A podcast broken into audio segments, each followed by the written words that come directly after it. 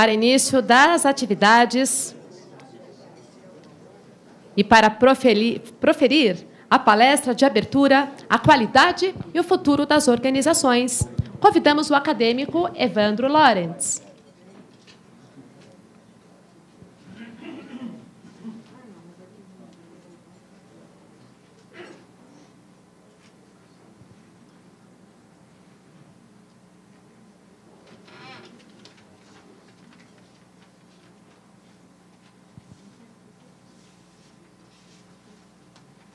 Primeiro tem que ver se funciona, né?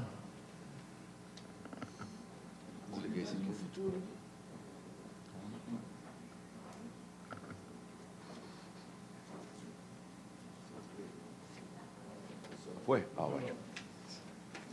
Aí. Bem, bom dia a todos. Vamos desculpar, por favor, a mesa, que algumas vezes eu vou ter que ficar de costas, tendo em vista aqui a composição, a situação do, do auditório. Né?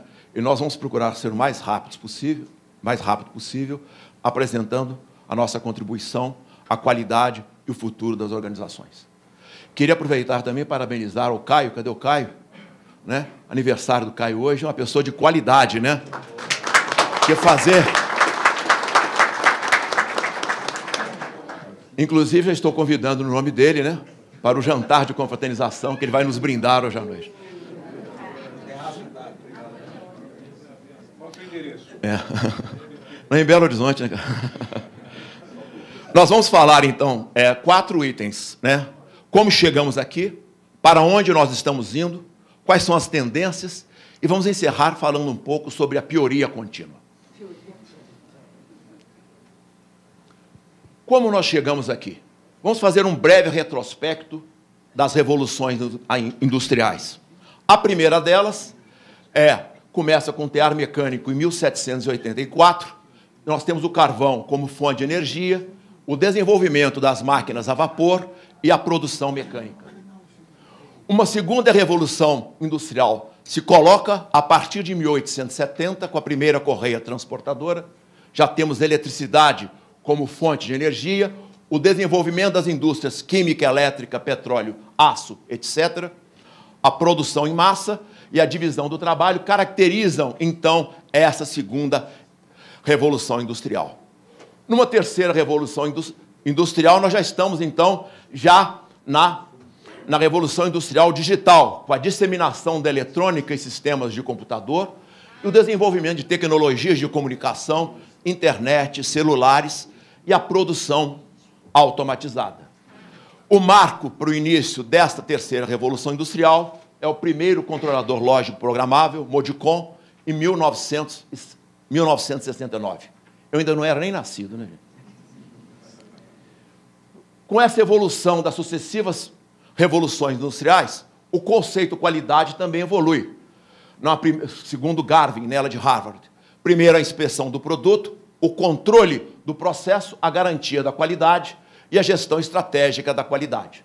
E, nesse, e nessas quatro eras de Garvin, nós fomos, nós tivemos que aprender. Nós fomos homenageados né, com a sopa de letrinhas, né? CEP, competitividade, BPM, JIT, SS, TQM, produtividade, inovação, tudo isso passou a fazer parte do nosso, do nosso dia a dia como pessoas né, voltadas para a qualidade e profissionais também nesta área. Estamos agora, chegamos aqui agora, 2016, né? Estamos na quarta revolução industrial. Esse é um, foi um importante ponto de discussão no Fórum Econômico Mundial deste ano.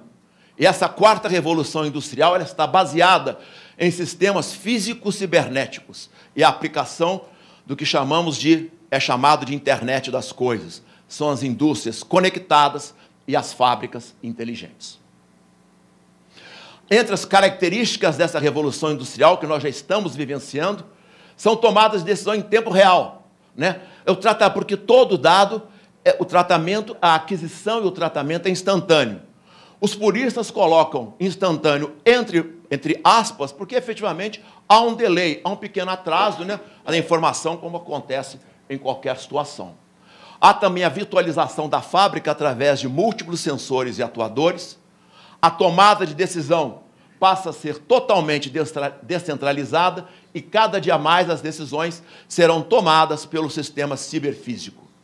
E a produção vai variar cada dia mais de acordo com a demanda, porque está mais fácil você alterar a configuração das máquinas. Essa revolução industrial tem então três bases: a internet das coisas, a aprendizagem automática e a segurança cibernética. Vamos ver então rapidamente quais são essas bases. A primeira, a internet das coisas, que alguns também chamam internet das coisas e serviços, mas o nome que está sendo colocado no mundo é realmente internet das coisas. É você ligar né, todos os objetos, tudo aquilo está, vai estar conectado numa rede. Né? Todos os sensores e todos os atuadores, todas as coisas estarão é, conectados. Nós teremos sistemas remotos que coletam dados dessas coisas, vão processar e vão atuar sobre as coisas. E temos as redes para interconexão.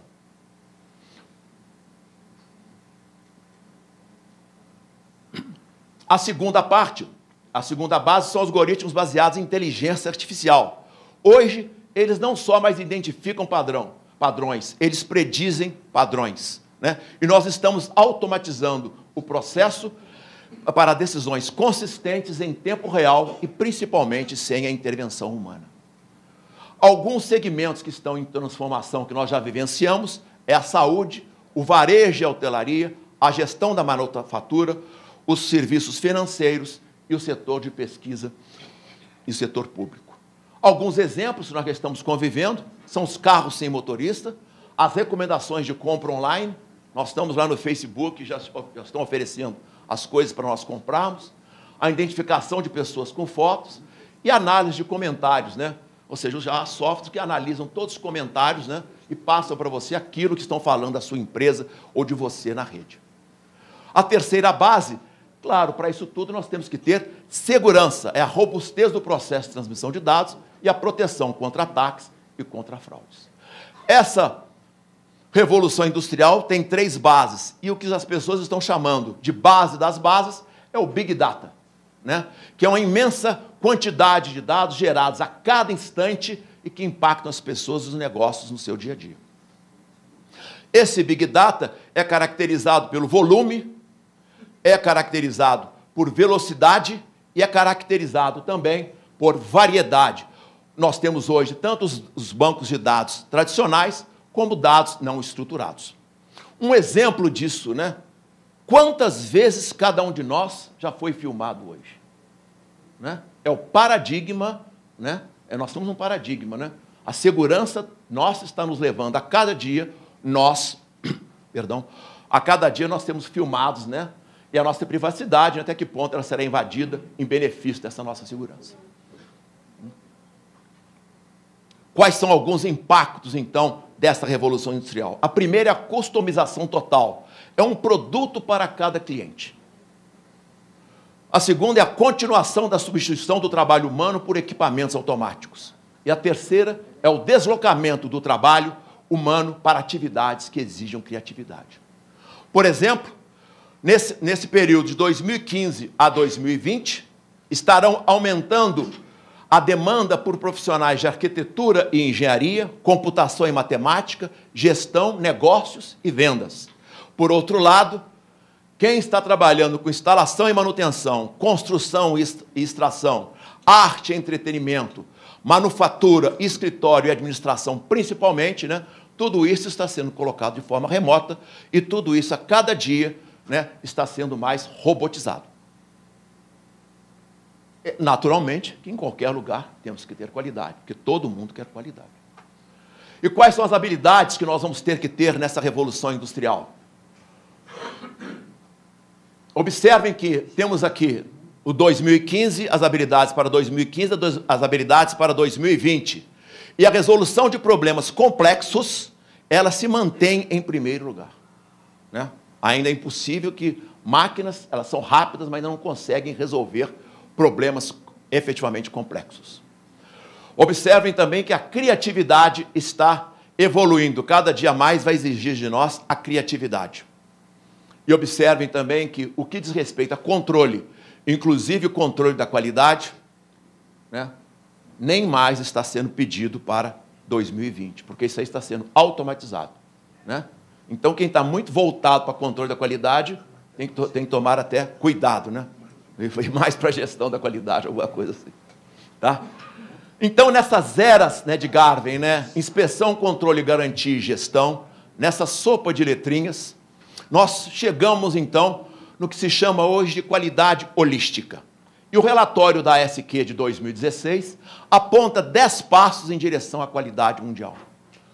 Primeiro, analisá-la como diferencial competitivo e ativo estratégico, analisar a cultura, analisar os benefícios da qualidade, a visibilidade e transparência dos indicadores, reconhecer os esforços das pessoas, absorver novos conhecimentos, rever competências, estudar quais são as lacunas entre o que nós praticamos e que é exigido por nossos stakeholders, né? avaliar o sistema de gestão, não só o nosso, em si, em toda a cadeia produtiva, e refletir o quanto classe mundial é a nossa organização, e elaborar um plano para torná-la efetivamente classe mundial. Resumindo, avaliar sempre para melhorar o que, o que você está fazendo. Isso eu já sabia, todo mundo já sabia.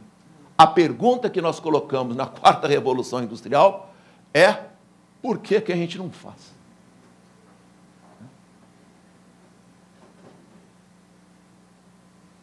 Por que, que nós não utilizamos mais o modelo da ISO 9004 é, e, principalmente, por que nós não utilizamos nas nossas organizações o MEG? Né? Apesar de do, você participar do Prêmio Nacional da Qualidade, é uma, é, uma, é uma opção estratégica da empresa, nós devemos utilizar o modelo, sim, para sempre autoavaliar as nossas organizações. Outro, ou, resumindo também, um outro ponto quem ainda percebe que alguns autores falam atingir as necessidades, expectativas dos clientes, criar valor para os clientes. Gente, nós temos que parar com isso. Não vamos falar mais assim. Né? Nós temos que atingir as necessidades, expectativas, criar valor para os stakeholders. E neste processo todo, nós temos o papel da liderança. E o professor Subir Rangan, do INSEAD da FDC, comenta que em tempos de crescimento de acesso à informação em tempos de crescimento da conscientização de todos, através da informação que temos, que todos nós temos, né? Nós temos, a liderança tem que construir confiança, porque não se compra confiança. Segundo, estruturar uma economia voltada ao bem-estar da sociedade e não ao bem-estar de um grupo dominante. Terceiro, praticar a liderança tridimensional. E o que é essa liderança tridimensional? A liderança tradicional ela tem dois focos. O foco particular, onde é que de uma forma ou de outra eu ganho para o meu conforto da, e da minha família. E o segundo foco, o foco profissional, o foco na carreira, o meu crescimento da carreira, o meu desenvolvimento profissional. O terceiro foco né, é o foco público, o foco na sociedade. O líder de hoje, ele tem que ser particular, profissional e público. Né? Quando nós nos preocupamos, a nossa liderança se preocupa apenas com o particular e com o profissional, acontecem algumas, alguns acidentes, como por exemplo Mariana. Né? Todo mundo sabe disso. E como nós chegamos, e quais são então as nossas tendências agora? Primeiro, substituição de um monte de coisas. Né? Não vamos ter mais senha, tudo na biometria. O que é cartão vai ser pelo celular. Não vai ter mais cabo, né? É tudo conexão sem fio documentos em papel por documentos eletrônicos. E controles remotos, né? Quem negócio de ficar procurando controle remoto no sofá, vai acabar isso, né? Tá? Onde é que está Esse controle remoto é de quê? Não, agora é tudo por controle de voz. Né? E uma pergunta que eu faço: o que é mesmo um filme fotográfico? O que é mesmo um pager? O que é mesmo? Tantas coisas, né? Que de vez em quando até tenho que explicar para meus filhos que isso existia. Né? Os meus netos, então, nem vão ficar sabendo. Bem, outras tendências. Ações presenciais vão ser substituídas por ações remotas. Reunião, trabalho em escritório, análise de linha de produção, compra de alimento, tudo vai ser feito por ação remota. Redução do tempo despendido no trânsito. Ninguém quer andar de trânsito. O dia que eu aposentei, o dia que eu aposentei né, eu passei, eu ganhei por dia uma hora e dez minutos. Né? Ninguém quer mais isso. Nós vamos sair de casa para viver experiências e e para socializar. O que precisa decorar vai ser substituído por aquilo que não precisa. Já sabemos que os catálogos telefônicos, né, talvez os mais jovens nem saibam o que é isso, né? foram substituídos por agendas eletrônicas. E agora, na próxima década, o ensino de línguas será substituído por colares tradutores automáticos. Né? Vai continuar também tendo a continuação da incorporação das funções smartphone e máquina fotográfica. Celular tira foto, máquina não fala. Se celular tira foto, máquina não fala, fim da máquina fotográfica. Claro, no dia a dia, não para profissionais. Smartphone e cartão de crédito. Você pode pagar com celular, mas você não fala no cartão. Fim do cartão. E a substituição do smartphone, queiram os senhores ou não, implante inteligente. O dia que tiver o primeiro, vai todo mundo reclamar, vai todo mundo achar um absurdo. Dez anos depois, todo mundo vai querer o seu. Né? Vocês não acreditam nisso? É igual aqueles que não acreditavam que hoje todos aqui teriam um telefone no bolso. A inovação, gente, é importante nesse processo da quarta revolução industrial. Ela surge em qualquer lugar. A Apple começou na garagem. Google também, a Amazon também, a Harley Davidson, a Disney, tudo começou em uma garagem. Tá? Então, como é que nós vamos começar isso? Exatamente, eu estou pensando em comprar uma garagem. Vocês, pega... hein? Vocês estão prestando atenção, então. Então, vamos comprar a garagem. Né? E para terminar, se não houver melhoria contínua, se não houver inovação, se não houver mudança, como é que nós vamos fazer? Né? Porque tudo está em contínua mutação. Né? Se a técnica evolui, os processos evoluem, se nossos concorrentes evoluem, ficar parado é piorar. Então, eu criei o princípio da pioria contínua. Tudo que não melhora, piora. Se você amanhã for igual ao que você é hoje, você não é a mesma coisa. Você já é um pouquinho pior. Tá? Porque em nossas atividades, nós temos que ter o princípio da contínua insatisfação. Fizemos hoje o melhor possível, mas com a experiência adquirida, temos a certeza de que já podemos fazer melhor. É possível fazer muito em pouco tempo? O Japão fez, a Coreia do Sul fez, a China fez, outras nações também. Claro que há diferenças culturais, regime político, tudo isso. Há diferenças. Mas eu gosto muito dessa foto, né? É a mesma foto né, tirada 10, 20 anos depois, né, lá na China. Olha a diferença da foto. Nós não podemos ficar para trás, como nação, como cidadãos, nós não podemos ficar para trás. Não é que nós não podemos ficar para trás, não. Nós não queremos ficar para trás. Agora, como fazer dar certo no Brasil? Como fazer acontecer? Né? Educação, saúde, serviço público, aprender com o Japão, aprender com a Europa, aprender com os Estados Unidos. Corrupção, compliance. Como é que nós estamos hoje? Como é que nós vamos fazer isso? Como fazer acontecer? Não pergunta para mim, não, gente. Perguntem para os outros palestrantes. Tá? E eu coloquei aqui, não tinha fotografia do Reinaldo. Tá? Então, para aprender com os Estados Unidos, né? vamos aprender então com o Trump. Sejam felizes e muito obrigado.